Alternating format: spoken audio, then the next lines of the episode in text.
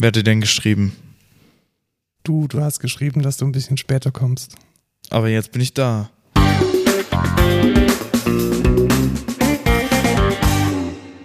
Hallo und willkommen zur 52. Folge Code Culture Podcast. Hier ist Lukas und Markus. Wir arbeiten beide bei der Excentra, sind Softwareentwickler und erzählen euch jede Woche das Neueste aus der Tech-Welt und mit einem Thema der Woche auch noch eine schöne Sache, die Entwickler und äh, Softwaremenschen besonders interessiert. Genau, aber anfangen tun wir immer mit einem Schwank aus unserem Leben. Ja, genau, mit dem äh, Rückblick auf letzte Woche. Und da ist was Großes bei dir passiert, denn Genau. du hast deine Ausbildereignungsprüfung bestanden. Juhu, Yay. einmal, einmal Freund für mich bitte alle. Dankeschön.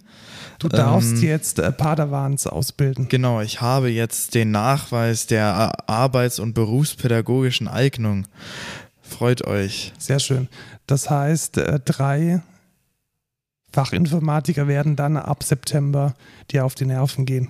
Genau. Ach, sehr schön. Wie war denn die Abschlussprüfung? Du hattest jetzt, die schriftliche war ja schon. Genau. Und du hattest jetzt die mündliche. Ja, und ja, ich habe, also man muss dann eine Lehrmethode vorführen, das ist der praktische Teil, da hat man in 15 Minuten eine Lehrmethode vorstellen und 15 Minuten ein Fachgespräch. Und da war es halt so, ich habe als Lehrmethode Präsentation gemacht, weil man, ja, Lehrgespräch hätte man machen können, aber das ist eigentlich nicht so geil, weil äh, das Ding ist, man kriegt ja quasi, der andere Prüfling, der macht auch die Prüfung, der ist quasi dein Azubi.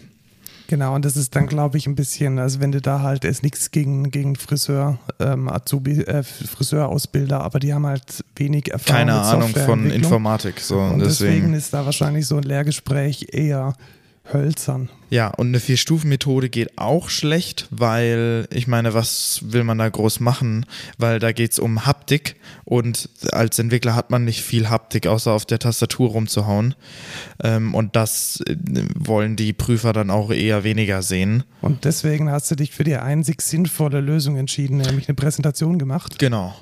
Über, was für ein Zufall, über das Thema der Woche heute. Ja, tatsächlich. Also wie, wie kann denn das? Ah, also, krass, wie das ist jetzt hier wirklich zusammengekommen ist, keine Zufall, Ahnung, dass ey. du ausgerechnet das Thema der Woche äh, als, ähm, als Präsentation hattest. Ja, es geht nämlich um Scrum und ähm, da habe ich halt ein bisschen gezeigt, was, was ich dann quasi vorgestellt habe, sage ich da nochmal im Thema der Woche.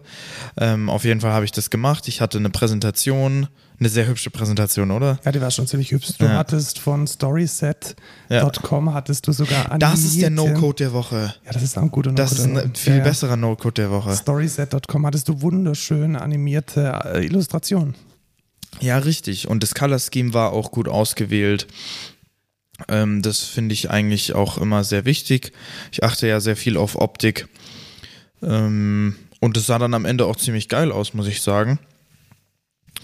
Äh, und habe halt auch noch so an so einem Flipchart angebracht, äh, so ein paar Tickets. Was genau ist, sagen wir dann nochmal im Thema der Woche. Und ja, genau, das habe ich dann relativ schnell. Kannst du mal bitte irgendwie Den Slack ausmachen. Der, Den Slack der ausmachen, Mann, blubbert ey. da so schön vor sich Ja, hin. und WhatsApp vielleicht auch gleich. Ähm, und dann habe ich, war ich fertig mit der Präsentation. Ich war ein bisschen früher fertig tatsächlich. 13 Minuten 30 hatte ich dann. 15 hättest du Zeit gehabt. Genau, 15 sollte man machen, aber man soll auch nicht über die 15 hin- hinaus. Also ich, ich denke, ich war ganz gut in der Zeit einfach. Ähm, und dann musste ich quasi die Lehrmethode von dem anderen, von meinem Partner quasi machen. Der hatte eine Vier-Stufen-Methode. Ich musste einen Akkubohrer äh, Geil. aufbauen oder so. Super. Ja, ähm, ich habe keine Ahnung. War mega geil. Äh, und dann kam es zu meinem Fachgespräch. Das war ganz interessant. Ich habe es mir tatsächlich schlimmer vorgestellt, weil auch viele bei uns im Kurs hatten, ach Mist, ich sollte denen mal im Kurs schreiben, dass ich es geschafft habe. Naja, egal. Ähm, und da haben viele auch gesagt, sie haben am meisten äh, Angst vor dem Fachgespräch und so. Und ich hatte da eigentlich fast gar keine Angst vor, weil ich dachte mir so, ja, wenn ich die schriftliche packe, dann kenne ich ja eigentlich schon alles. Und dann kann ich mal auch, also ich kann ja dann einfach mit denen reden, die werden das ja schon dann sehen, dass ich ein guter Ausbilder bin. Ne? Und so war es dann äh, letztendlich auch. Also ich musste ein paar ähm, Fachbegriffe kennen. So, ich wurde gefragt zum, meine erste Frage war so, ja, Jetzt haben sie gesagt, ähm, macht euch keine Gedanken, wir werden das nochmal wiederholen. Also wenn ihr jetzt nicht alles mitgenommen habt, dann ist nicht ganz so schlimm. Ähm, und dann meinte der, der Prüfer zu mir, ja, das ist ja, also wenn mir das ein Ausbilder sagen würde, dann wäre es jetzt schon wieder aus meinem Kopf raus, der ganze Vortrag, weil wieder, wird ja eh wiederholt. Ne? Und dann meinte ich halt, ja, hier. Also warst du nicht streng genug? Ja, genau, also ich war ein bisschen zu verweichlich, verweich, verweichlicht. Ja, wenn die mal wüssten, ähm, wie, wie, wie die Fachinformatiker aus Azubis immer so drauf sind, da muss man das so machen. Ja, richtig. Ähm, und es ging dann halt, und dann habe ich halt irgendwie gesagt, ja, ich möchte sie aber nicht überfordern. Ähm, und ja, keine Ahnung, habe mich da irgendwie rausgeredet, das war dann schon in Ordnung dann wurde ich gefragt so, ja, was, was passiert denn jetzt, wenn ein Azubi irgendwie am Handy ist während des Vortrags? Und dann meinte ich halt, ja, gibt es irgendwie ein Vier-Augen-Gespräch? Und dann meinte er, ja, Konfliktgespräch wollte ich hören, aber passt. Ähm, und dann waren die letzten Fragen irgendwie über Kompetenzen, ja, was muss man denn jetzt als Ausbilder so äh, für Kompetenzen haben? Und dann meinte ich halt, ja, man braucht hier Methodenkompetenz, Sozialkompetenz, Fachkompetenz und Persönlichkeitskompetenz. Und dann musste ich die Begriffe noch ein bisschen erklären und dann war es auch schon rum. Also. Ja, nice. Ja, genau. Relativ easy. Ich hätte den jetzt auch noch, also ich hätte jetzt auch erwartet, ja, ähm, ja, okay, ich wurde auch noch gefragt, was für andere Lehrmethoden, glaube ich, ich kenne. Oder? Wurde ich das gefragt? Weiß ich gar nicht mehr. Nee, ich glaube, das wurde ich gar nicht gefragt. Und die, ich dachte, diese Frage kommt auf jeden Fall. Ähm, weil wir hatten auch so ein Beispielding, wo ich auch so gefragt wurde, wir haben mal so ein Beispieldurchlauf von einem Fachgespräch gemacht, wo ich auch dabei war und da wurde man halt gefragt so, ja, äh, was gibt's denn jetzt für andere Lehrmethoden? Ja, hier gibt's zum Beispiel Leittext. Ah, gut, dass Sie Leittext erwähnen. Das basiert ja auf der vollständigen Handlung. Was sind die, die einzelnen Schritte von der vollständigen Handlung? Äh, und sowas dann. Ja. ja, aber war dann wohl doch eher gut machbar. Ja, also fand ich jetzt gar nicht so tragisch. Wie, wie ist denn das dann? Man kriegt dann, dann beraten die sich nochmal kurz und dann kriegt man sofort sein Ergebnis. Also dann genau, dann, genau. Ja, genau. Also nach dem Fachgespräch sagen die noch kurz irgendwie, äh, reden noch miteinander, dann ähm, wartet man kurz draußen, dann holen die einen wieder rein und dann sagen die halt, ja, sie haben bestanden. Ähm, genau. Ja, super. Dann stellt sich jetzt die Frage, kann man jetzt schon im September sich nochmal bewerben, um bei dir Azubi zu sein? Nein, kann man nicht, weil wir sind schon voll. Genau, also außer ihr seid der der absolute Übercrack, ja, aber die genau. Wahrscheinlichkeit, genau. dass man der absolute Übercrack ist, wenn man sich irgendwie zwei Monate vor Ausbildungsbeginn in den Bewerbungsprozess begibt, ist, glaube ich, relativ klein. Ja, aber mal gucken, wie das mit den Azubis wird. Vielleicht müssen wir auch welche rauskicken. Nein, das war nur Spaß. Das war nur nee, Spaß. Nee, wir, wir, gehen davon aus, dass sie das alles super gut können, weil wir haben sie ja auch super gut ausgesucht. Genau. Und man muss auch dazu sagen, bei uns ist die Ausbildung durchaus ähm, anspruchsvoll.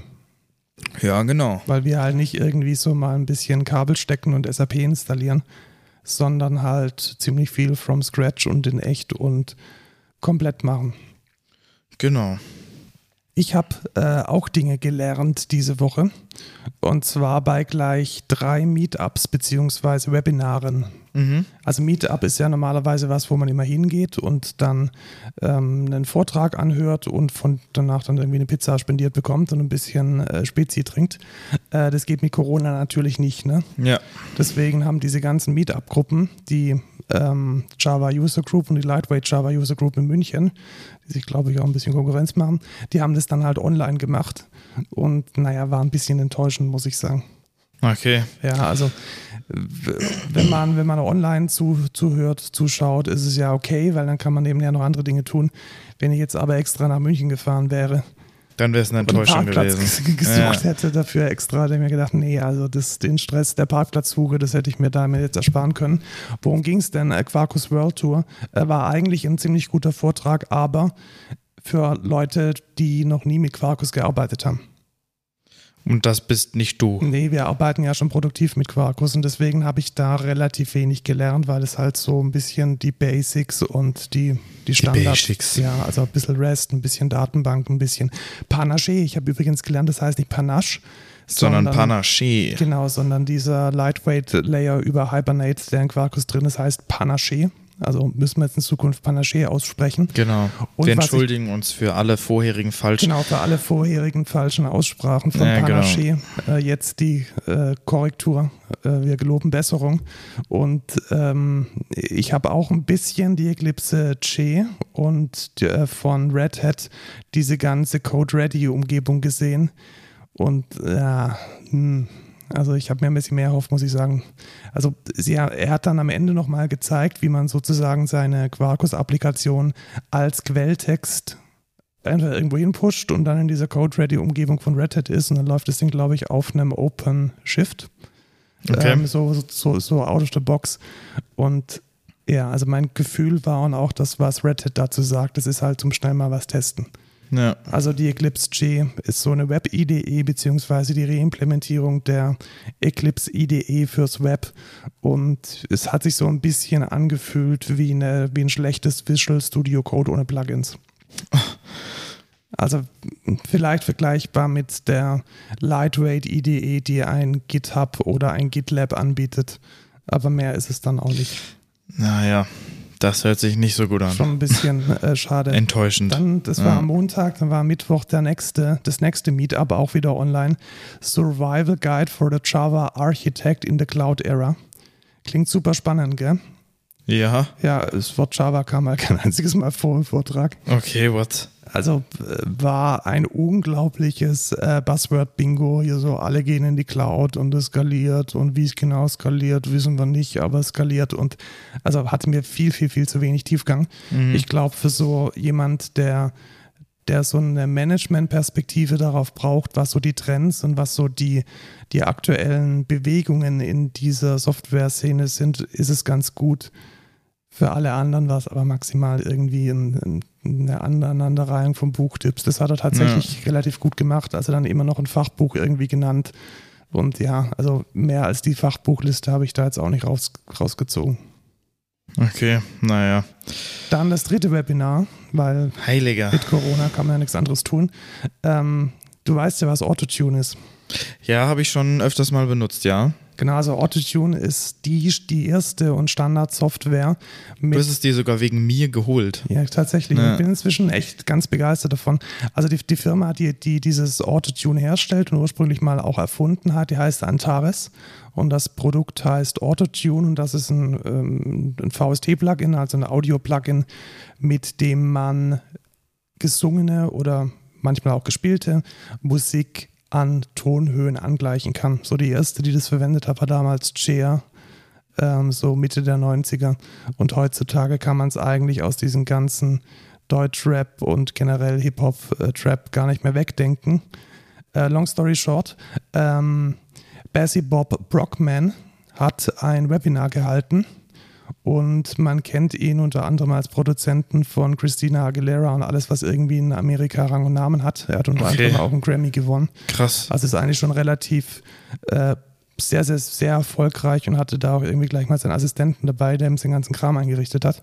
Also auch ein gut ausgestattetes, komplett digitales Studio. Das fand ich sehr spannend. Also er hat gesagt, er hat komplett sein Outboard-Equipment alles verkauft. Okay. Und er ist Jazz-Produzent. Oh, wow, okay, das also hätte ich jetzt das nicht ist gedacht. tatsächlich mal eine krasse Ansage zu Ja. sagen, hey, ich gehe komplett digital und alles, was Outboard ist und irgendwie noch analoge Dinge tut, interessiert mich als Grammy-Gewinner nicht mehr. Also das war schon so ein, so ein Tipping Point, finde ich, in, in auch, denke ich jetzt in dieser Zeit, dass jemand von diesem Kaliber sagt, ähm, ich brauche kein Outboard-Equipment mehr. Und was ich mega spannend fand, ist, wie unglaublich nah an der Musiktheorie er dieses Autotune bedient. Ja. Also äh, es ist wirklich mit, mit Skalen und da war sich immer bewusst, in welcher Skala er sich jetzt befindet und welche Töne da jetzt gerade wichtig sind und was die Basis davon ist. Also letzten Endes die große Erkenntnis daraus, auch diese großen Musikproduzenten, selbst wenn sie diese Tools verwenden, ist es eine unglaubliche Nähe zur Musiktheorie und wie die Musik funktioniert. Und das hat mir dann auch wieder gezeigt, alle, alle kochen sie nur mit Wasser und man muss halt einfach seine Hausaufgaben machen. Und der ist in der Musiktheorie tausendmal besser, als, als ich jemals sein werde. Mhm. Also der hat da irgendwie eine Skala nach der anderen einfach nur an drei, vier, fünf Tönen erkannt und gleich irgendwie gewusst, das ist hypomixolydisch mit erweiterter None in, auf F. Also das war so völlig aus dem Gehör.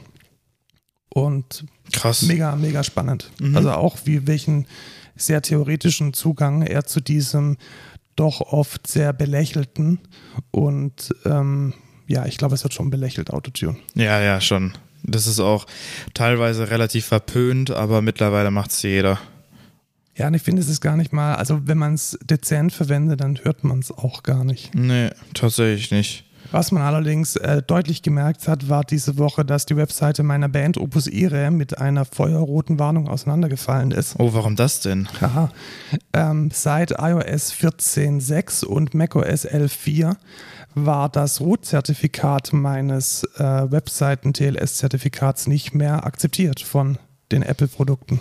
Okay. Und das lag offensichtlich, ganz offensichtlich daran, dass die Domain Factory, das ist die Bude, bei der meine Webseite gehostet ist, den wohl shadigsten Drittanbieter ausgesucht hat, der dir dann für 19 Euro irgendein random Zertifikat bietet und das hat äh, dessen Root CA hat Apple jetzt offensichtlich geblacklistet. Okay nicht schön. Ich habe dann eine, nette E-Mail hingeschrieben und sie haben wir dann ein neues ausgestellt, aber passieren sollte sowas eigentlich nicht. Nee, eigentlich also nicht. Also wenn nee. ich mir jetzt vorstelle, ich wäre jetzt in einem Release gewesen oder wir hätten irgendwie einen großen Festival-Gig announced, dann hätten wir da locker irgendwie, was weiß ich, 1000, 2000 Besucher pro Tag gekriegt. Und das wäre nicht geil, wenn die dann alle irgendwie ein rotes Zertifikat laufen. Ja. Und ich bin da echt im Überlegen, äh, auf einen neuen Provider zu wechseln. Ich bin mir aber noch nicht sicher, wo ich, wo ich hin möchte. Also ja, Domain schwierig. Factory hatte ja auch letztes Jahr oder vorletztes Jahr diesen großen Skandal und ich bin mehr und mehr unzufrieden. Mhm. Ja, logischerweise. Allerdings kann ich auch nicht, wir hatten es gerade vorhin kurz diskutiert, ich kann auch nicht auf einen V-Server gehen, weil es halt doch ab und zu mal passiert, dass wenn Musik-Acts von mir irgendwo announced werden oder releasen, dass halt in unglaublich kurzer Zeit sehr viel Traffic kommt. Ja. Und das muss ein bisschen besser skalieren als jetzt irgendwie ein V-Server mit einer 100 Mbit-Anbindung. Das tut leider nicht. Ja, doof, ne? Ja, du, du bist, du hast deine HTML-Seiten komplett auf E-Servern gehostet. Ja, aber das sind normalerweise Seiten, die irgendwie von fünf Leuten aufgerufen werden. Also ja, also im Schnitt sind, glaube ich, meine Seiten auch nicht so oft besucht, aber ich habe halt immer diese Peaks. Also immer ja. bei einem Release halt einen krassen Peak und bei einer Festival-Announcement einen krassen Peak. Und da will ich halt nicht, dass dann die Leute irgendwie in einen Timeout rennen. Ja, ja. Und ein WordPress, machen wir uns nichts vor, ist auch erstens ziemlich anfällig für, ähm, für Brute Force-Attacken. Und es ist zudem jetzt auch ziemlich ähm, performance-hungrig. Mhm. Ja, hast du dich schon mal, anderes Thema, hast du dich schon mal mit Elster auseinandergesetzt, diesem Online-Tool, ähm, um deine Steuererklärung anzugeben? Nee, ich habe nur mal Taxfix probiert. Aber absolute Katastrophe. Also ich okay. muss jetzt für, es gibt ja den Sonderfonds des Bundes für Kulturveranstaltungen und ich habe ja im, als Nebenbeschäftigung so im Hobby die Veranstaltung von Metal-Konzerten mhm. und wir wollten da halt jetzt mal auf Nummer sicher gehen, dass wir dieses Geld auch kriegen, wenn dann der Fall eines Falles eintritt, dass wir wegen Corona weniger äh, Tickets verkaufen oder absagen müssen. Und ich habe wirklich heute eine halbe Stunde mit der absolut beschissenen User Experience von dem El Elster-Authentifizierungsportal gekämpft, um mir da irgendeinen QR-Code zu ziehen, der mir jetzt per Post zugeschickt wird. Also, okay. Un, un, unglaublich. Also die Webseite von diesem Sonderfonds, super gut gemacht, wirklich cool, cooles Artwork, wirklich appealed komplett an Kulturschaffende, gut lesbar, Usability im Blick, alles cool. Aber sobald man in das Backend geht, welches von SAP ist, und sobald man diesen OAuth von Elster verwendet, wird es die absolute Hölle. Also ich verstehe nicht, warum man wenn man SAP heißt oder wenn man Bundesfinanzministerium heißt, warum man sich dann nicht an aktuelle User Experience und User Interface Design Standards halten kann und warum man da denkt, irgendwie die Formulare von 1995, die taugen auch. Also ja. unglaublich ungünstig verschwendetes Steuergeld. That's Deutschland for you, yes. Tja, dann lass uns doch nochmal auf ein paar Themen der letzten Woche ähm, nochmal Bezug nehmen. Da haben sich neue neue Dinge entwickelt, nämlich beim digitalen Impfpass.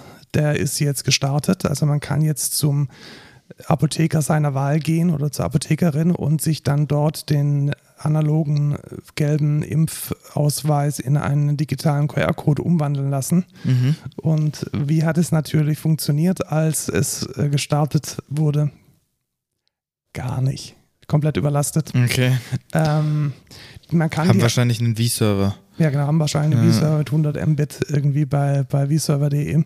Also bei meinem Apothekenmanager kann man die ähm, die Apotheke herausfinden, die einem diese diese ähm, den digitalen Impfpass, den digitalen Impfpass ähm, aufbaut. Mhm. Und ich glaube, und ich hoffe, ich hoffe wirklich, also das kostet ja alles einen Haufen Geld, weil jeder Apotheker, jede Apotheke bekommt 18 Euro, haben wir ja schon gesagt, für jeden ja. ausgestellten digitalen Impfpass. Ich hoffe wirklich, dass dieser, auch dieser Apothekenmanager jetzt äh, einen weiteren Schritt in die, in die Digitalisierung von Apotheken sind. Ja, das wäre das wär cool. Das ja. Geld jetzt verwendet wird, um diesen Fortschritt zu machen, weil es gibt ja tausend Möglichkeiten. Also von der digitalen Übermittlung von Rezepten zur Apotheke bis hin zum, ich scanne irgendwie mein Rezept, schicke es der Apotheke und die schaut, ob sie alles vorrätig hat und stellt mir das alles zusammen. Ja. Da wünsche ich mir schon, dass wenigstens, wenn es jetzt so einen Haufen Geld kostet, dass das dann auch gut in die Digitalisierung im Gesundheitswesen dann eingesetzt wird. Ja, ja. Apple hat es jetzt tatsächlich geschafft, die Podcast-Subscriptions an den äh, an den Mann zu bringen. Ach, es ist doch passiert jetzt ja, am Ende. Passiert. Also irgendwie war es so mega buggy, irgendwie das Backend war kaputt und man konnte da irgendwie zwar seine bezahlten Inhalte einstellen, aber die kamen dann irgendwie eine Woche später oder so. Ne? Also völlig auch konzeptionelle Fehler tatsächlich.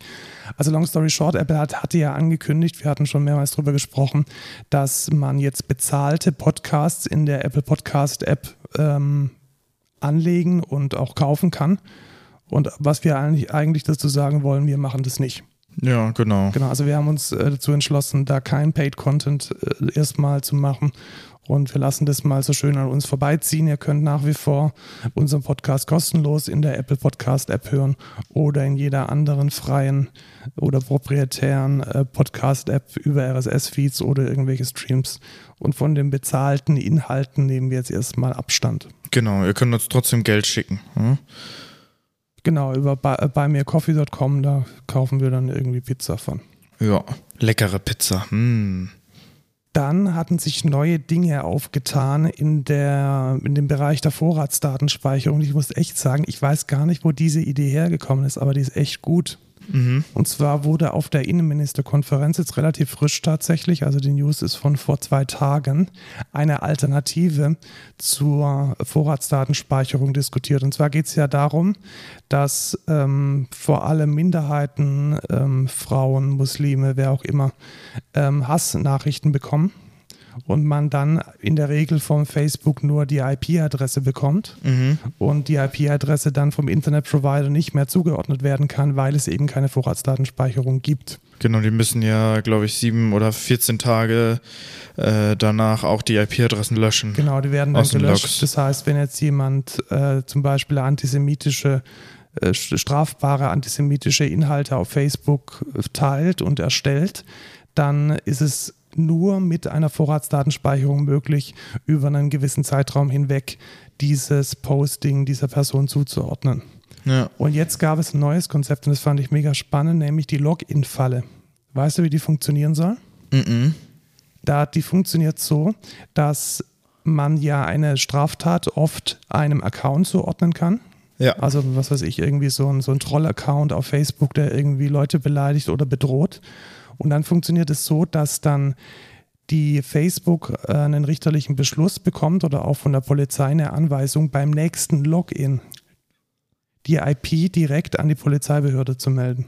Okay. Das heißt, jemand, der, was weiß ich, im Beispiel der Taz heißt es jemand, der arischer Wolf heißt und äh, regelmäßig antisemitische Inhalte auf Facebook teilt, mhm.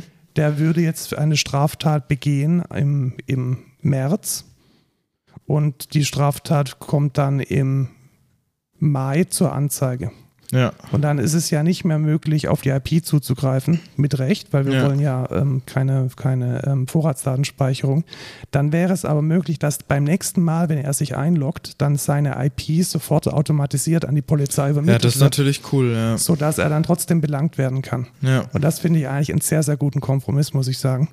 Und ich hoffe, dass das ähm, durchkommt. Ich sehe jetzt hier gerade, woher es kommt. Es kommt von einem digitalpolitischen Think Tank, der D64 heißt und der als SPD nah gilt. Okay. Und die Idee, die ist innerhalb von vier Tagen schon äh, in einem Beschluss der Innenministerkonferenz ähm, äh, eingeflossen. Okay, krass. Das heißt, ähm, ich glaube, das ist echt ein sehr guter Kompromiss und äh, danke an alle, die auf diese gute Idee gekommen sind. ja, das ist echt eine super Idee. Und ich glaube, das kann man auch gut automatisieren. Also stell dir mal vor, man muss jetzt, man zwingt jetzt Facebook einfach so eine, so eine API bereitzustellen, in der dann die Polizei die relevanten äh, User-Accounts eintragen kann. Und dann würde die Polizei automatisch die Informationen bekommen. Das kann man ja, super gut das, automatisieren. das machen die bestimmt auch hier in Deutschland.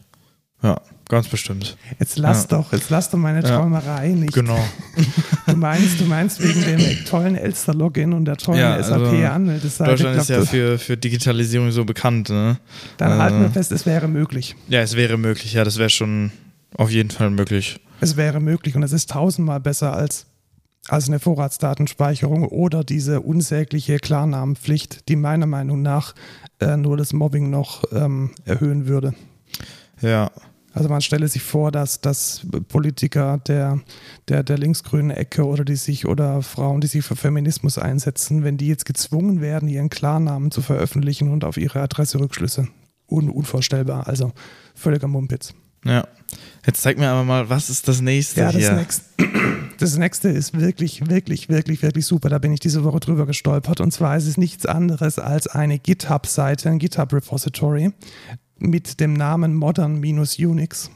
Und da werden Alternativen zu Befehlen aufgelistet, die 30 Jahre alt sind und für die es inzwischen viel, viel, viel bessere Alternativen Mhm. gibt.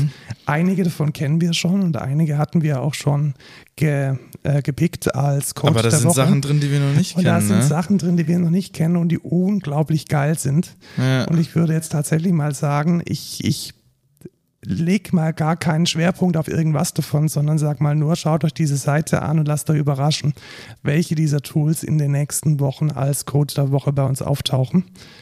Also wer zu Recht der Meinung ist, dass so Tools wie CUT, dass so Tools wie LS oder PS oder diff, DF, Disk Usage, DU, FD, äh, Find meine ich, dass die, ähm, oder grep, dass die vielleicht ein bisschen in die Tage gekommen sind und es dafür doch bessere Alternativen gibt. Ja, die gibt es.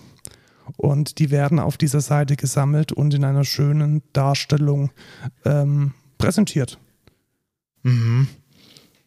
Und den einen oder anderen davon werden wir in den nächsten äh, Wochen sicherlich als Code der Woche haben. Ja, sicherlich. Also das sind, das sind echt viele. Ja, also richtig, richtig viele. Echt coole Sachen hier auch. Ja, und äh, was, ich auch immer sehr mag, ist, wenn diese Kommandozeilen-Tools mit einem GIF dokumentiert werden, dann sieht man relativ schnell, Ja, was sie tun. ja. Und das ist eigentlich eine coole Sache. Das ist ja geil. Yet another Cross-Platform Graphical Process System Monitor. Und der heißt Bottom. Weil, wie heißt der normale? Top. das ist ja Pun super. intended, ja. Ja, das Das, der schaut aber auch ziemlich, ziemlich nice aus. Und was mir unglaublich gut gefallen hat, muss ich sagen, ist ähm, der, äh, wo ist es denn? Äh, Brute. Was war das? Äh, ist, eine, ist eine Alternative für Tree. Also ist eigentlich so ein ganzer, so ein ganzer, ganzer File-Manager so ein Mhm. bisschen. Und ähm, richtig cool. Und äh, DOF äh, eine, eine, als Alternative für DF, also Disk Ja. Free. Ähm, unglaublich, unglaublich cool und auch eine viel, viel, viel schönere, gescheitere Darstellung. Nicht so dieses Gibberish, das diese ganzen Tools immer ausspucken. Also Ja. da ist einiges an Gold mit dabei. Aber kommen wir jetzt nach doch schon einer halben Stunde zu den News. Juhu. Was ist denn passiert? Ähm, die Big Brother Awards sind vergeben worden. Weißt du, was das sind? Was sind, was sind denn die Big Brother Awards? Die Big Brother Awards sind ähm, von dem Verein oder von der Organisation Digital Courage vergebene Negativpreise. Und zwar wird da jedes Jahr in verschiedenen Kategorien ein Negativpreis vergeben für besonders katastrophale ähm, Produkte und Projekte in der, im Bereich des Datenschutzes. Genau, also nochmal ohne 10.000 Pausen im Satz. Das ist ein Negativ-Award für Sachen, die Privacy quasi disrespekten, sage ich mal. Genau, und wir wollen da jetzt nicht auf alle eingehen, sondern Nur auf den ersten. Den ersten tatsächlich, den ich besonders krass fand und das fand ich auch schon ziemlich beschissen, als mir Studenten davon erzählt haben. Wegen Corona gab es ja immer die, ähm, gab es ja immer das Problem, dass Prüfungen nicht in Präsenz stattfinden können. Genau. Und dann hat, gab es die Notwendigkeit dafür, die Prüfungen online zu machen. Und dazu gibt es ein Tool von einer Firma, beziehungsweise Produktenfirma sind wahrscheinlich das gleiche, namens Proctorio, welches deinen eigenen Rechner in ein komplettes Überwachungstool verwandelt. Basically ein Rootkit bei dir installiert, um dich zu überwachen. Genau, also das analysiert dein Verhalten unter anderem, indem es permanent alle Kameras und alle Mikrofone anschaltet und die alles überwacht, was in dem Raum passiert. Es wirft eine KI auf deine Gestik und auf deine Augenbewegungen, um daraus dann äh, Schlussfolgerungen zu ziehen. Es überwacht deinen Browser, also es muss in gewisser Weise offensichtlich auch dein Bildschirm mit aufnehmen, um sicherzustellen, dass du nicht auf dem Gerät irgendwelche ähm, Recherchen machst und das alles mit der in ganz, ganz, ganz großen Anführungszeichen freiwilligen Zustimmung der Studierenden. Ähm, was ist die freiwillige Zustimmung? Die freiwillige Zustimmung ist die, ja, wenn du das nicht machst, dann kannst du halt dieses Semester die Klausur nicht schreiben. Ja. Und äh, das ist meiner Meinung nach eine absolute Katastrophe. Vor allem dann, wenn die Universität eben nicht Geräte bereitstellt, sondern letzten Endes diese Überwachung auf privaten Geräten durchsetzt. Das geht gar nicht. Nee, das geht überhaupt nicht. Und deswegen hat dieses Produkt auch zu Recht die ähm, Kategorie Bildung gewonnen, in ganz großen Anführungszeichen. Proctorio GmbH in München und Unterführung, die sind ja sogar noch ums, ums, ums Eck. Eck. Ja. Und ähm, ganz großer Disrespect. Also lass diesen Quatsch sein wenn man nicht prüfen kann, dann muss man sich andere, andere Dinge überlegen. Ich finde zum Beispiel, dass eine Open Book Klausur, also eine Klausur, in der man alle Hilfsmittel zur Verfügung hat, ähm, unglaublich berechtigt ist, weil so ist das echte Leben. Also du hast auch im ja. echten Leben dein, dein, deine Referenzen am Start und da muss man einfach die Aufgaben so scheiße schwierig machen, dass es dann auch mit den Referenzen, die man sich nutzen und die man äh, anschauen kann, dass es damit dann zu einer gewissen Leistungskontrolle kommt.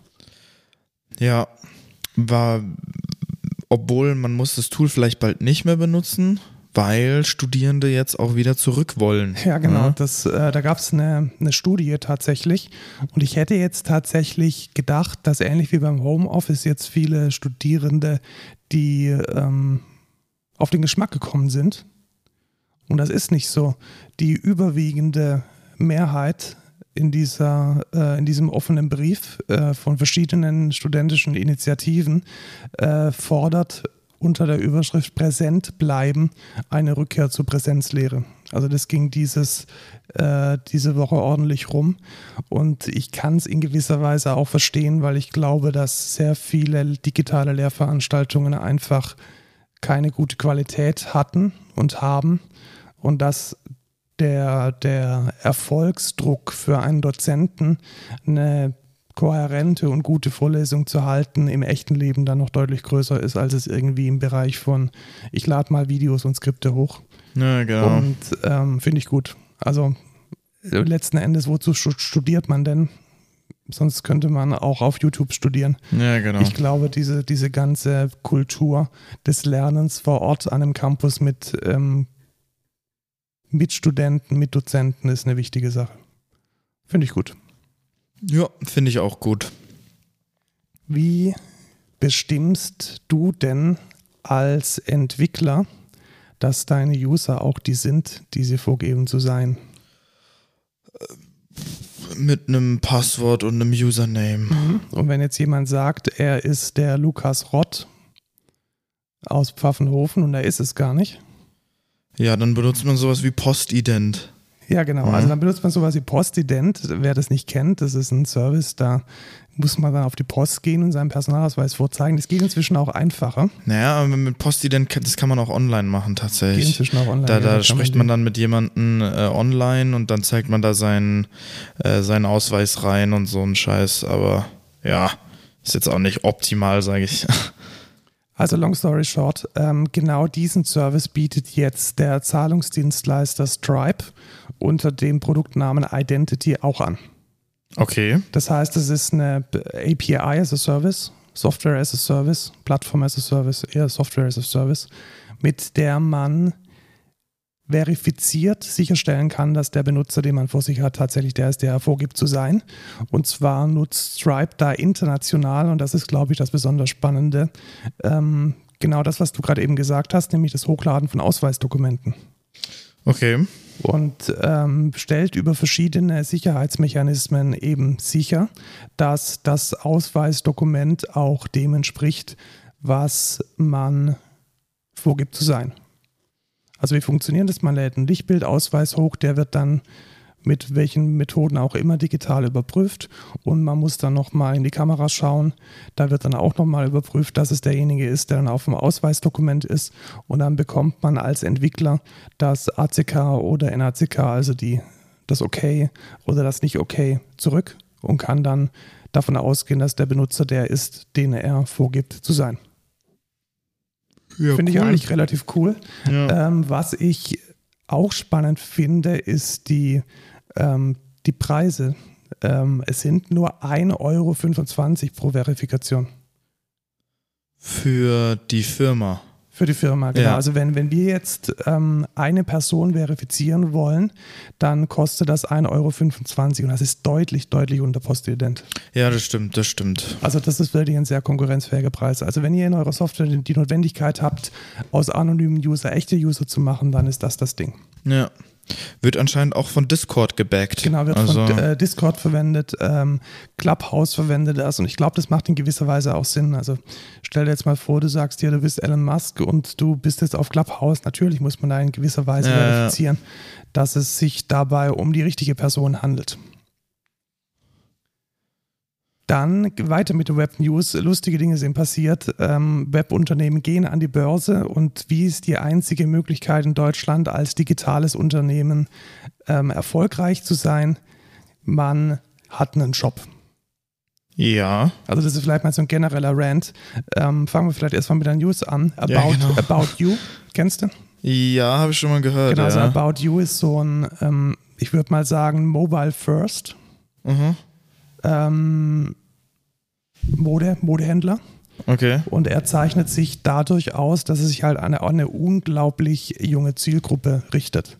Ja. Also die haben dieses, dieses Instagram-Marketing und ähm, das äh, Verkaufen von Kram in irgendwelchen Apps richtig gut raus. Und die gehören irgendwie so ein bisschen zu dem Dunstkreis von Otto. Mhm. Und die sind jetzt an die Börse gegangen und echt ziemlich erfolgreich. Okay. Also die hatten schon am, am ersten Tag ähm, einen ähm, ordentliches Plus Okay. und äh, performen seitdem echt ziemlich cool. Ähm, und ich glaube, das ist sicherlich ein gutes Indiz dafür, dass ähm, man mit digitalen Dienstleistungen auch in Deutschland erfolgreich sein kann. Weil das ist tatsächlich nicht so. Also schau dir mal an, wie, wie, wie schwerfällig sich oder ganz, ganz abstrakt, ganz oben, wie viele rein digitale Produkte gibt es im, in, aus Amerika, aus China und wie viele aus Deutschland. Ja, das stimmt. Ich glaube, das Problem in Deutschland ist immer, dass man als ernstzunehmendes Unternehmen nur dann wahrgenommen wird, wenn man irgendwie physikalischen Kram verkauft.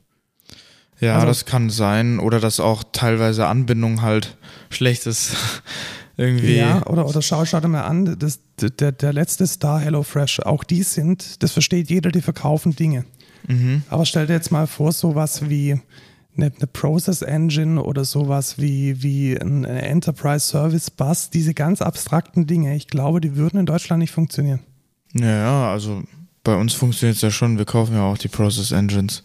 Ja, aber die würden an der, an der, am, am, an der Börse nicht funktionieren. Ach so, ja, ja, ja, nee, das denke ich auch, ja. Also ich, ich glaube, da gibt es, was, was Kapital betrifft oder Investment betrifft, ist in Deutschland, glaube ich, noch ein ganz, ganz, ganz großer Überhang an der Stelle, wo es darum geht, ja, was verkaufen die und wie viel Rendite haben sie dabei. Ja, ja, genau. Und ich glaube, davon muss man. Altes Gedankengut einfach Genau, noch, dieses ne? alte Ja. Gedankengut, wie viel, wie viel Gewinn macht man mit dem Verkauf eines T-Shirts?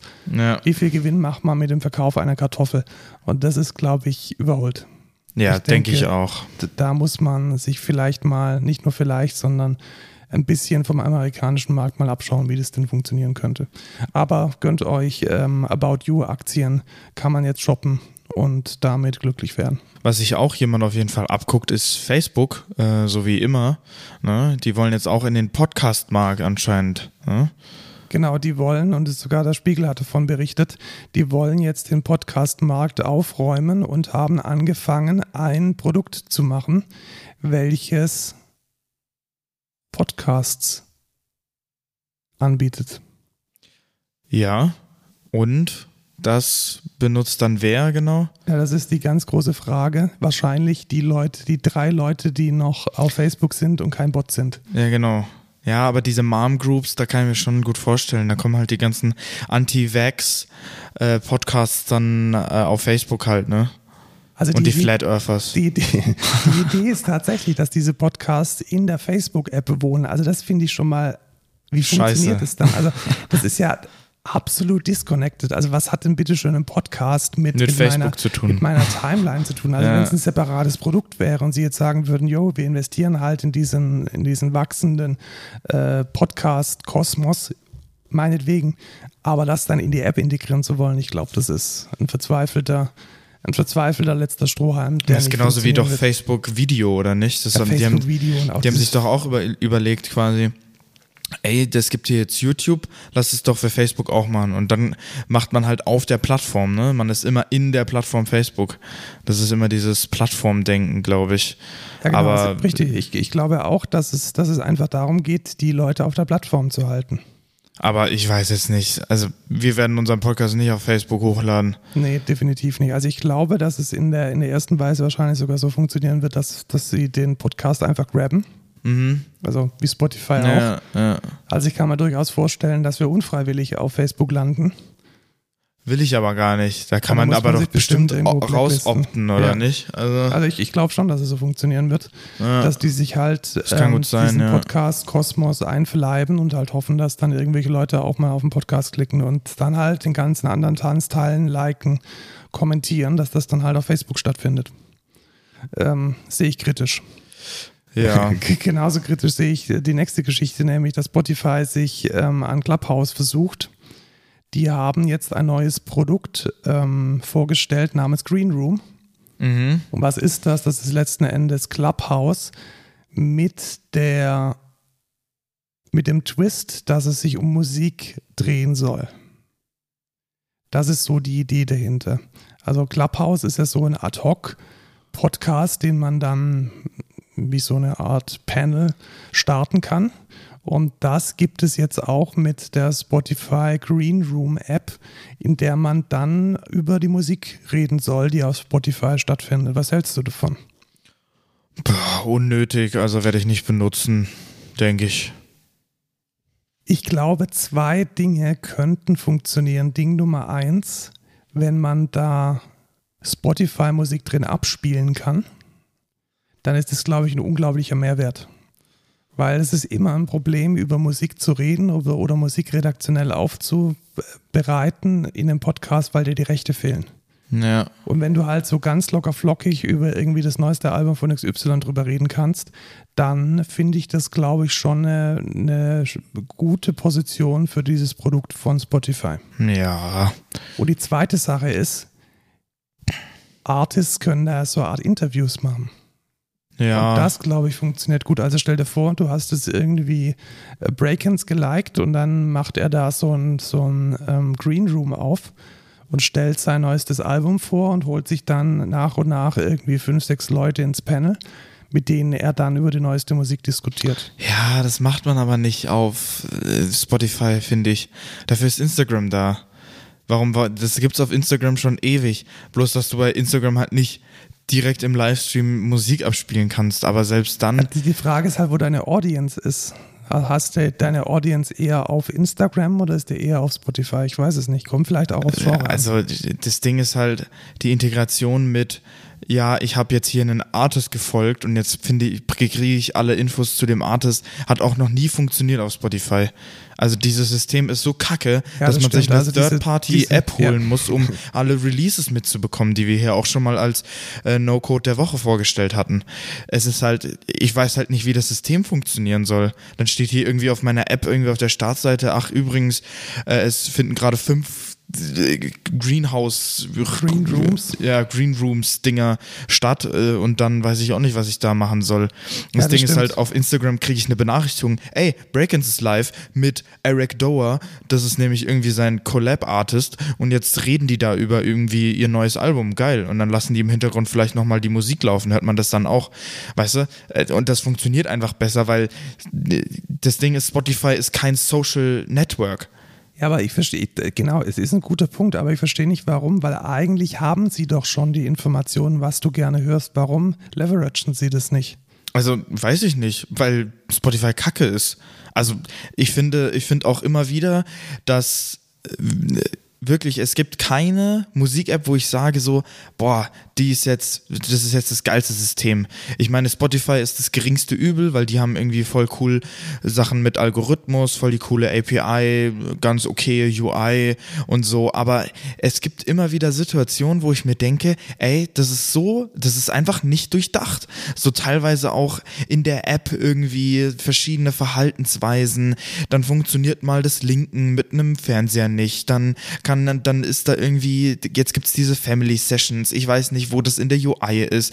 Diese Web-UI ist scheiße. Die, die, Mac OS ist anders als Windows, Android ist anders als iOS, jeder kriegt Features anders, jeder hat eine andere Perception von allem auf Spotify und es ist einfach, ich finde es einfach nicht durchdacht. Weißt du, was ich meine? Ja, ich, ich weiß, was du meinst und ich würde das noch erweitern und würde sagen, sie haben eigentlich alle Informationen, die sie brauchen, um das Ding geil zu machen. Und das ja, tun sie halt nicht. richtig, genau. Das ist es nämlich. Man könnte aus diesem Spotify so was Geiles machen. So, ich, ich hätte da so viele Ideen, wie man das verbessern kann, aber die machen das einfach nicht. Und ich verstehe das nicht.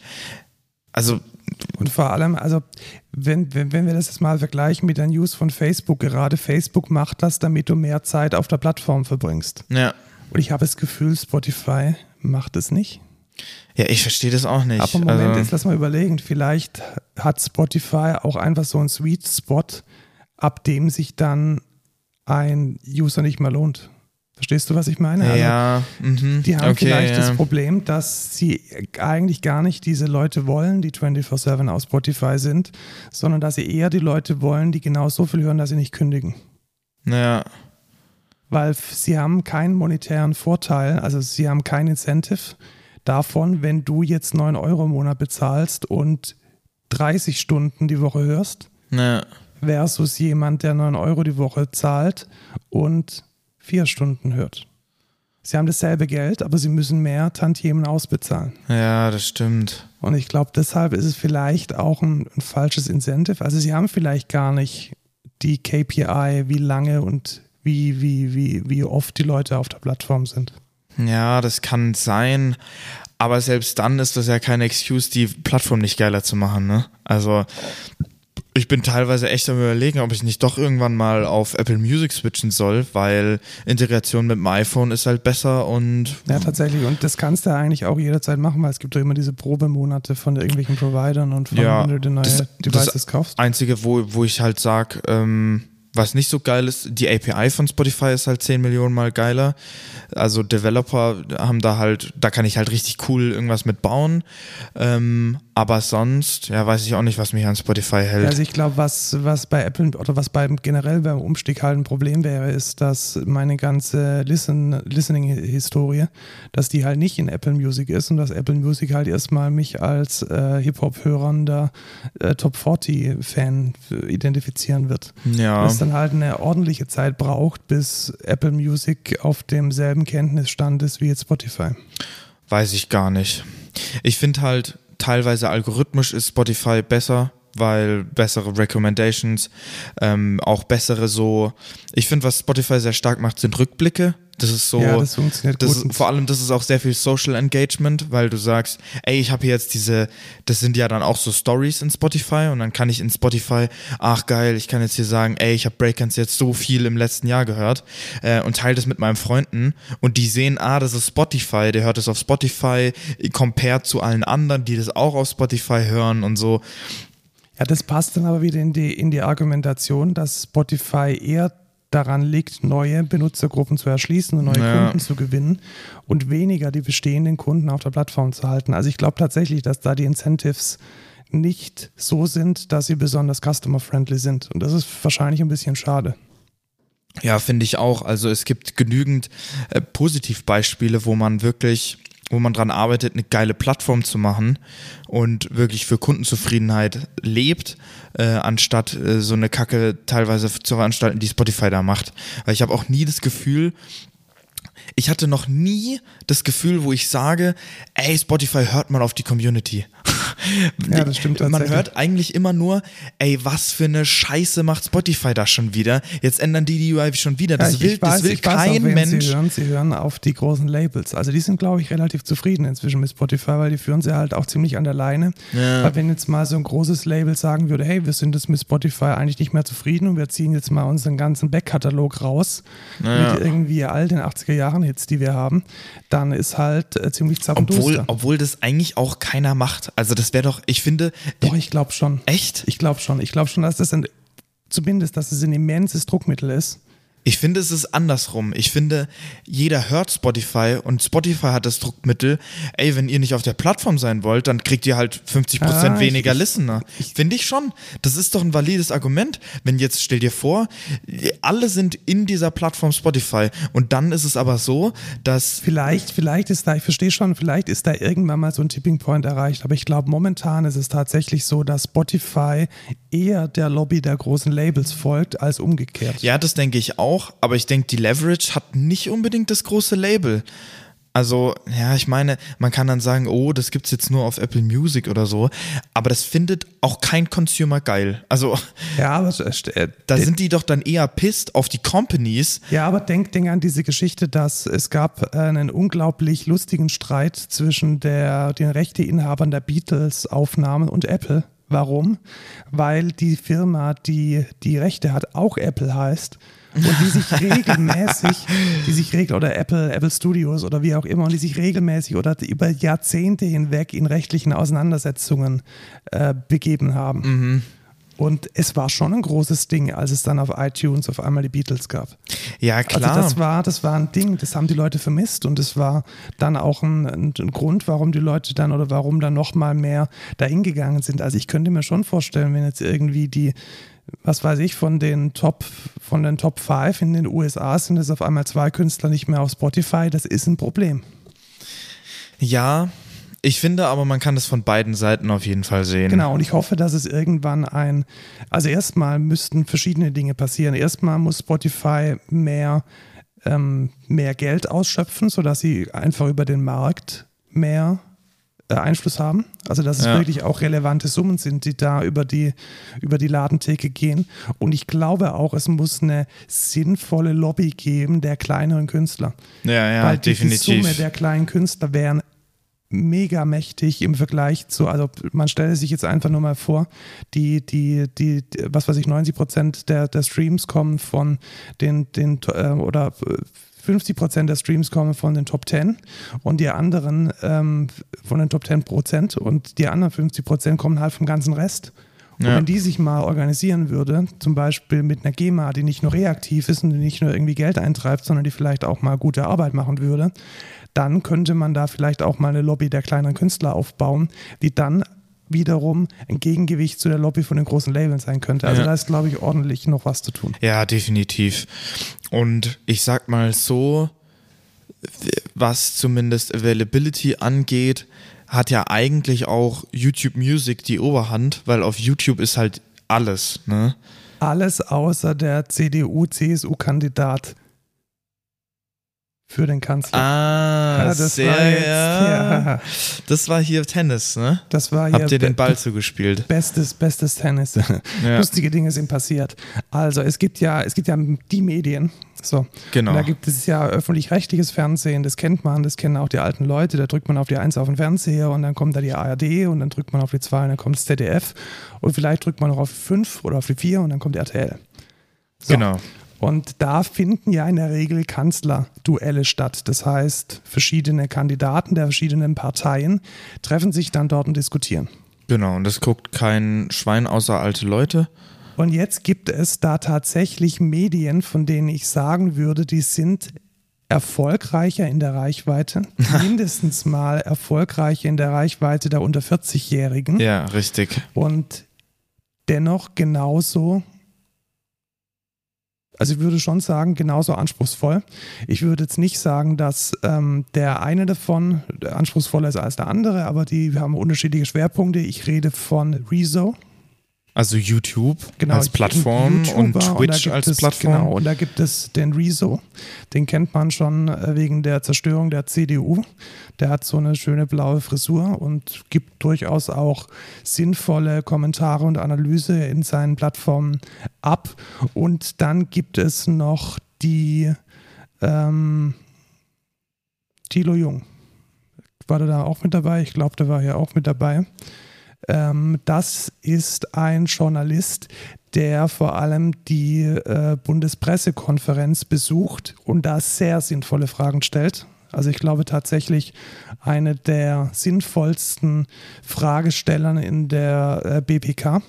Und was er auch macht im Gegensatz zu Phoenix und NTV, er überträgt halt dieses ganze Ding auf YouTube. Mhm. Also wer wirklich eine, eine sinnvolle und eine umfassende äh, Dokumentation von der Bundespressekonferenz haben möchte, der ist eigentlich bei dem Journalisten Thilo Jung tausendmal besser aufgehoben als bei der ARD und beim ZDF und wahrscheinlich auch bei Phoenix und bei NTV wo eigentlich nur die Börsennachrichten durchtickern. Long story short, die beiden hatten sich jetzt überlegt, man könnte doch auch mal ein Kanzlerduell machen auf der Plattform dieser beiden, ähm, dieser beiden Journalisten, nämlich auf YouTube oder auf Twitch. Was Genau. ist jetzt passiert? Alle haben zugesagt, außer, Laschet. außer Laschet. Ja. Es wäre halt WTF Laschet, warum? das Ding und ja, es ist halt wirklich so, weil Rezo, ich habe mir auch ein bisschen, ich habe mir nicht das ganze Video von Rezo angeguckt, aber Rezo hatte tatsächlich auch schon alle auf seiner Seite. Also wer wer war da dabei? Ich glaube die haben, äh, Baerbock war dabei, die, die SPD hat zugestimmt. ja, aber Linke auch die, auch die Plattformen. Also ich glaube, der, der Spiegel oder so oder irgendjemand, äh, Ja, genau, es, hätte, es hätten auch Plattformen Genau, es mitgemacht, hätten also auch, auch normale Medien genau, hätten normale da Medien hätten da mitgespielt, ja. mitgemacht. YouTube war dabei, Twitch war dabei, die haben alle gesagt, ja, gerne, das, das würden wir gerne auf der Plattform haben, das unterstützen wir, da machen wir dann auch auf der Frontpage Werbung für und was weiß ich nicht alles. Und Laschet ist halt der Einzige, der dann gesagt hat, nee. Und es ist halt so, es ist so dumm. Äh, warum schießt man sich denn selber ins Bein? Ich verstehe das nicht. Das ist einfach nur, Ich glaube, es ist, ich glaube, es ist eine Ignoranz. Also ich verstehe es tatsächlich als eine Ignoranz. Es ist also was, welche Aussage kommt bei mir an? Bei mir kommt von Laschet die Aussage an, die Politik, die ich mache, ist nicht für die Menschen, die auf YouTube sind. ja, nee, ich glaube, der ist einfach beleidigt. Äh, Wegen der, wegen der Zerstörung. Also ich, ich dich, also dann, dann, dann dürfte ja nie, niemals, nie dürfte dann äh, Annalena Baerbock jemals mit der Bildzeitung reden. Das, das geht ja nicht. Ja, also eben. Also kann ich, ja, ich, ja, ich verstehe das aber auch nicht. Das ist doch se- selbst. Selbst wenn er sagt, ja, ich mache jetzt nicht unbedingt die Politik für unter 30-Jährige, es ist doch so dumm, das nicht zu machen. Das ist ein, das ist ein, äh, ein Duell. Es ist vor allem auch, auch unfair. Es ist vor allem Ja. auch ein, ein, ein es ist nicht, es ist nicht gerechtfertigt, die Medien einzuteilen in das ist klassisch und das ist das, was mir gefällt und das ist nicht klassisch und das ist das, Ja. was ich nicht akzeptiere. Finde ich sehr respektlos. Finde ich auch. Also es ist mal wieder weiterer weiterer Punkt des, des Downfalls der CDU gefühlt. Ähm, weiß ich nicht. Also ich bin ja relativ jung und ich, ich sage, ich will die CDU auf keinen Fall. Also ja. Ja, also ich finde, es ist ein, es ist ein sauberes Signal der CDU, CSU, also generell der Union, äh, was sie eben nicht machen wollen. Und Ja. da, da muss man sich jetzt dann letzten Endes auch mit den implizit getroffenen Entscheidungen, nicht nur mit den explizit getroffenen Entscheidungen, ähm, ja, abfinden. Aber weißt du, die Union hat trotzdem einen TikTok-Account. Das ist übrigens äh, für Menschen, die auf Comedy stehen, äh, echt eine echt eine tolle Sache. Ich, ich, Ich- muss ja auch sagen, ich, ich habe auch auf meinem Twitter immer so mal ein bisschen so RCDS und so. Das ist manchmal schon ein bisschen äh, goldig, was da rüberkommt. Aber jetzt, jetzt Ja, ich, hab, ich jetzt möchte, ich möchte nur noch ein, ein Ding. Äh, ich kenne noch so eine Meme, die auch was mit Rezo und der Union zu tun hat. Und zwar kam dann so ein TikTok, was wir bei der CDU nicht dulden. Und dann stand so als erstes Korruption. und dann guckt Rezo einfach nur so die Kamera. Das ist sehr geil. Was Also, das Schlimme ist ja bei der CDU, da, da denkt man ja, also ver, vergle egal, vergleich mal die, vergleich mal die Korruptionsvorwürfe gegen oder die, die Vorwürfe gegen Annalena Baerbock, dass sie da irgendwie zweimal irgendwelche Beiratsposten Ja, nicht genau. richtig angegeben hat mit den Hunderttausenden Euro von der CDU. Aber alleine schon mal, schon mal die moralische Anforderung an die Ja. Partei in der CDU so egal. Lassen wir das, wir sind kein politischer Podcast. Wer Nee, politische nee, nee, Podcasts hören möchte, dem sei die Lage der Nation empfohlen. Ja. Das ist eine wunderbar schöne Aufarbeitung der politischen Situation der vergangenen Woche sehr zu empfehlen. Packen wir vielleicht auch mal in die Show Notes, machen wir vielleicht mal einen Pick draus. Und wir gehen weiter mit der nächsten News. Was machen Praktikanten? Fehler. Echt?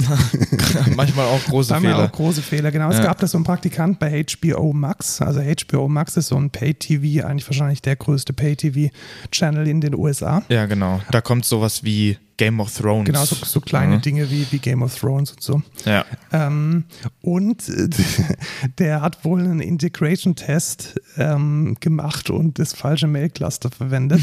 es kam dann nämlich an alle HBO Max-Abonnenten eine wunderschöne E-Mail an. Integration-Test-E-Mail Raute 1. This template is used by integration tests only.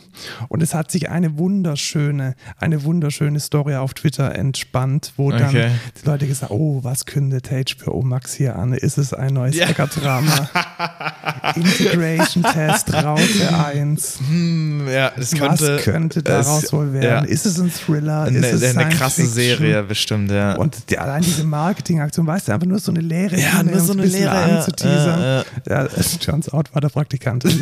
Tatsächlich, ähm, tatsächlich äh, geschrieben, we apologize for the inconvenience and as the jokes part in, yes, it was the intern. Geil. Ja, wenigstens haben sie es lustig genommen, ne? Wenigstens also, haben sie, ja, Ja. also wirklich Schaden ist ja dadurch nicht passiert. nee. Aber es ist schon, schon, schon eine lustige Sache, finde Ja. ich.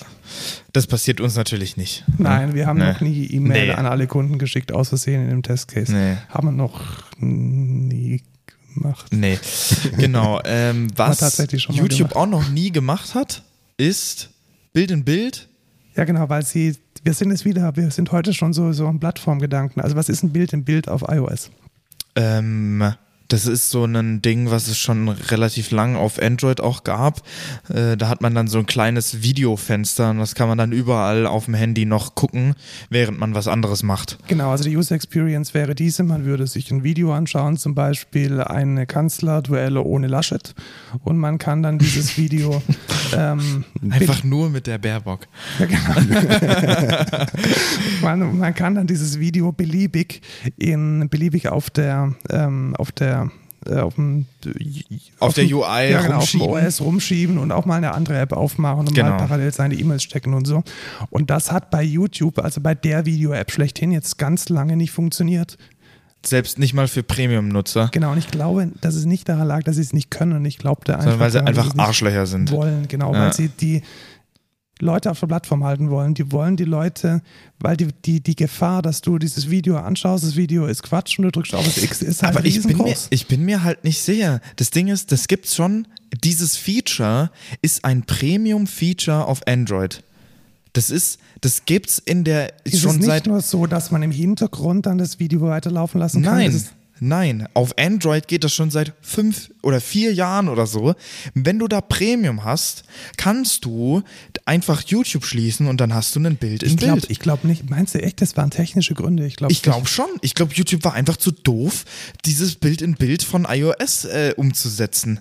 Glaube ich nicht. Also das ist Warum, ja. Aber warum geht es auf Android? Ist es ein Premium-Feature, dass man, dass man sagt, ja, das geht hier auf Android und auf iOS nicht? Das, wird, das ist doch dumm. Das, also für mich gibt es da keinen Grund. Also ich glaube schon, dass, also es war sicherlich eine Roadmap-Entscheidung. Vielleicht gab es technische Gründe, aber es gab dann auch jemand, der gesagt hat, wir lösen die technischen Probleme nicht zugunsten von was anderem. Also ich glaube schon, dass es auch eine Marketing- und eine Management-Entscheidung war. Ja, also Long das einzige. short, es kommt jetzt und zwar sowohl für Leute, die Premium haben, als auch für Leute, die nicht Premium haben. Das ist zumindest jetzt aktuell die Newslage. Ja, also was mich das einfach nur gelehrt hat, ist, dass YouTube auch scheiße ist, einfach. Ja, genau. auch. Machen wir jetzt überhaupt noch das Thema der Woche? Wir sind jetzt schon relativ weit über ja, der genau. Zeit. Ich muss auch tatsächlich gleich Eben. eine weitere Besprechung. Deswegen haben wir heute kein Thema der Woche. Genau, aber nächstes Mal reden wir über Scrum. Ähm, Und äh, wir biegen jetzt gleich direkt ein in den Code der Woche. Das ist äh, quasi wie der Rothaarige aus Harry Potter, bloß mit einem G davor. Ja, genau. Es heißt nämlich Gron. Gron. Hast du schon mal ähm, JSON, ganz, ganz, ganz große JSON-Dateien ähm, analysieren müssen? Ja, die habe ich dann gepastet in Visual Studio Code oder meine Dev-Utils. Genau. Und du kannst nicht grep verwenden. Warum? Weil ein JSON Ja, weil das die, JSON halt. die komplette Datenstruktur genau. von einem JSON, die ist ganz stark, ähm, also ist ein Baum und der Baum äh, ist mit Zeilen meistens umgebrochen und man hat keine Chance, da irgendwie Daten ja, rauszukriegen. ein abstrakter Baum, es ist kein echter Baum. Genau, ein abstrakter, die Datenstruktur eines Baumes. Genau. So, und jetzt gibt es da ein wunderschönes Tool, das heißt Gron. Und damit kann ich ein beliebiges JSON grabbable machen. Und das ist genau das, was ich sehr, sehr, sehr oft brauche. Ja, Wie, wie geil. funktioniert das? Ich kann zum Beispiel sagen cron myjson-file.json oder cron https doppelpunkt apigita.com irgendwie sonst was. Und dann kann ich mit grep nach kompletten Baumstrukturen suchen. Ich könnte jetzt zum Beispiel sagen, wenn ich mir jetzt die Commit, das Commit-JSON von einem Git-Repository von GitHub lade, dann kann ich jetzt einfach sagen commit.author und dann wird nach commit.author gegrabt. Und So ich krieg dann aller- sowohl die Date, E-Mail, Name, alles, was ich dazu brauche. So aller Ja, JavaScript-mäßig. genau, der ne? XPath auch so Ja. ein bisschen. Also äh, tolle Sache. Wer sich durch große, große, große JSONs äh, durchwühlen muss, insbesondere dann, wenn man eine API hat, die überhaupt nicht gescheit dokumentiert ist, dann äh, ist das eine tolle Sache. Und ich wünsche mir das auch für XML.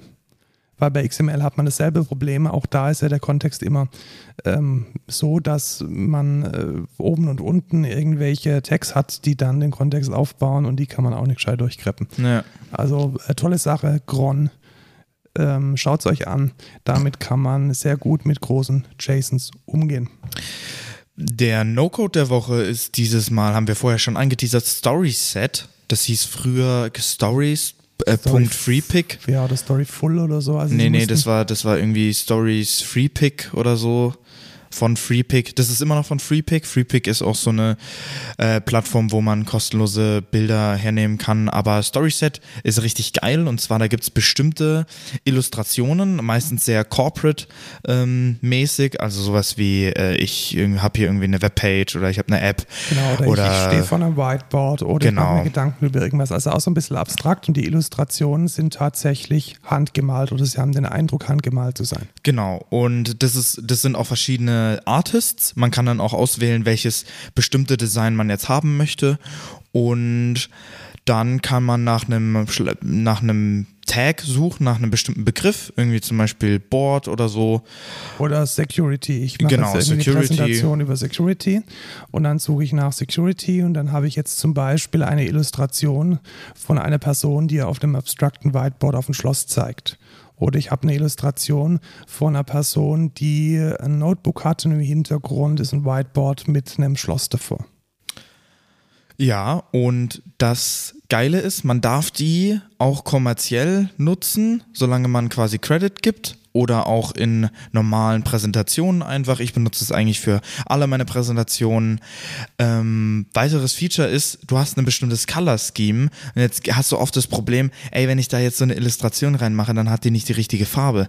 Ja, StorySet mitgedacht. Du kannst einfach deine Main Color auswählen, dein, dein Main Color äh, Theme Ding und dann generiert der quasi so eine Palette aus dieser Main Color und es passt in jede Präsentation rein.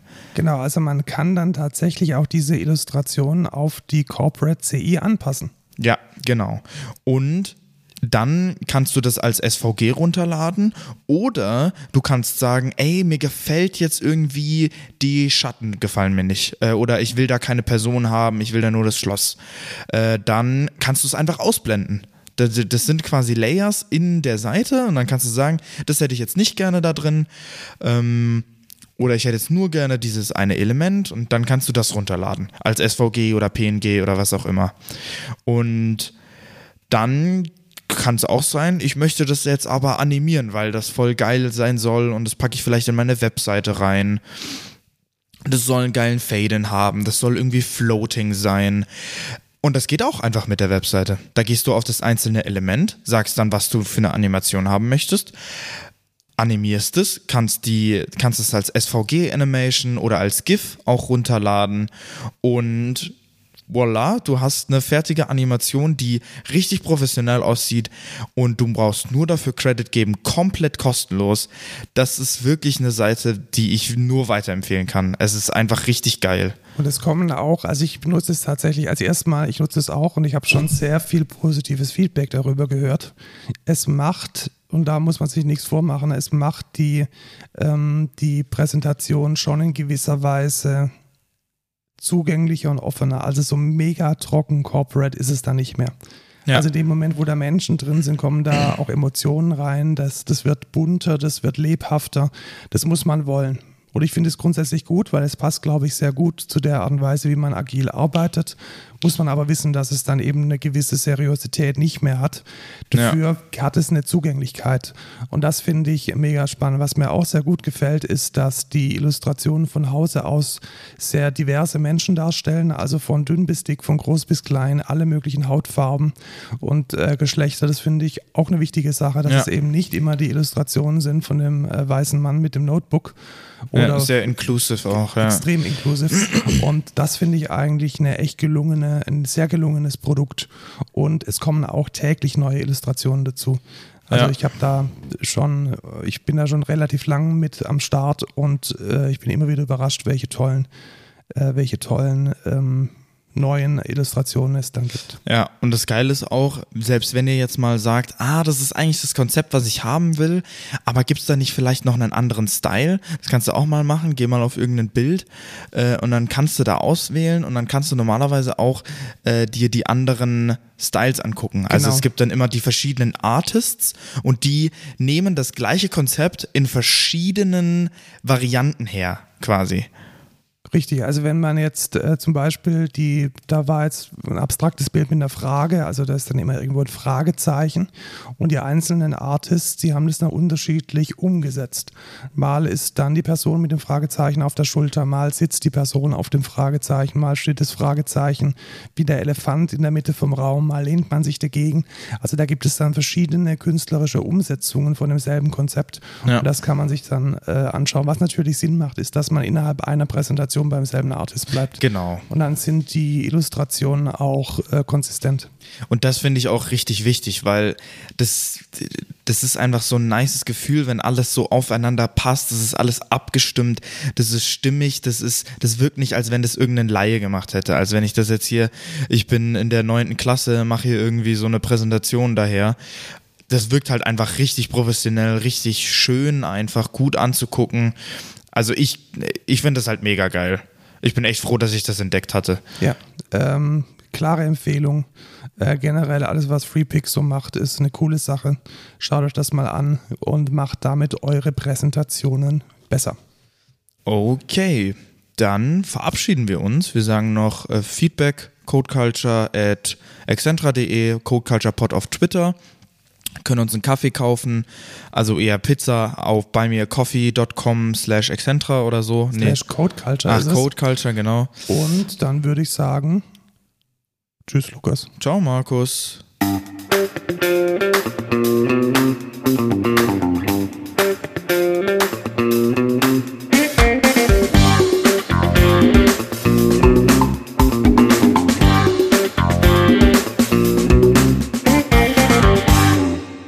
Konntest du dein, das Thema der Woche gar nicht, gar nicht vorstellen. Ja, das ist voll schade.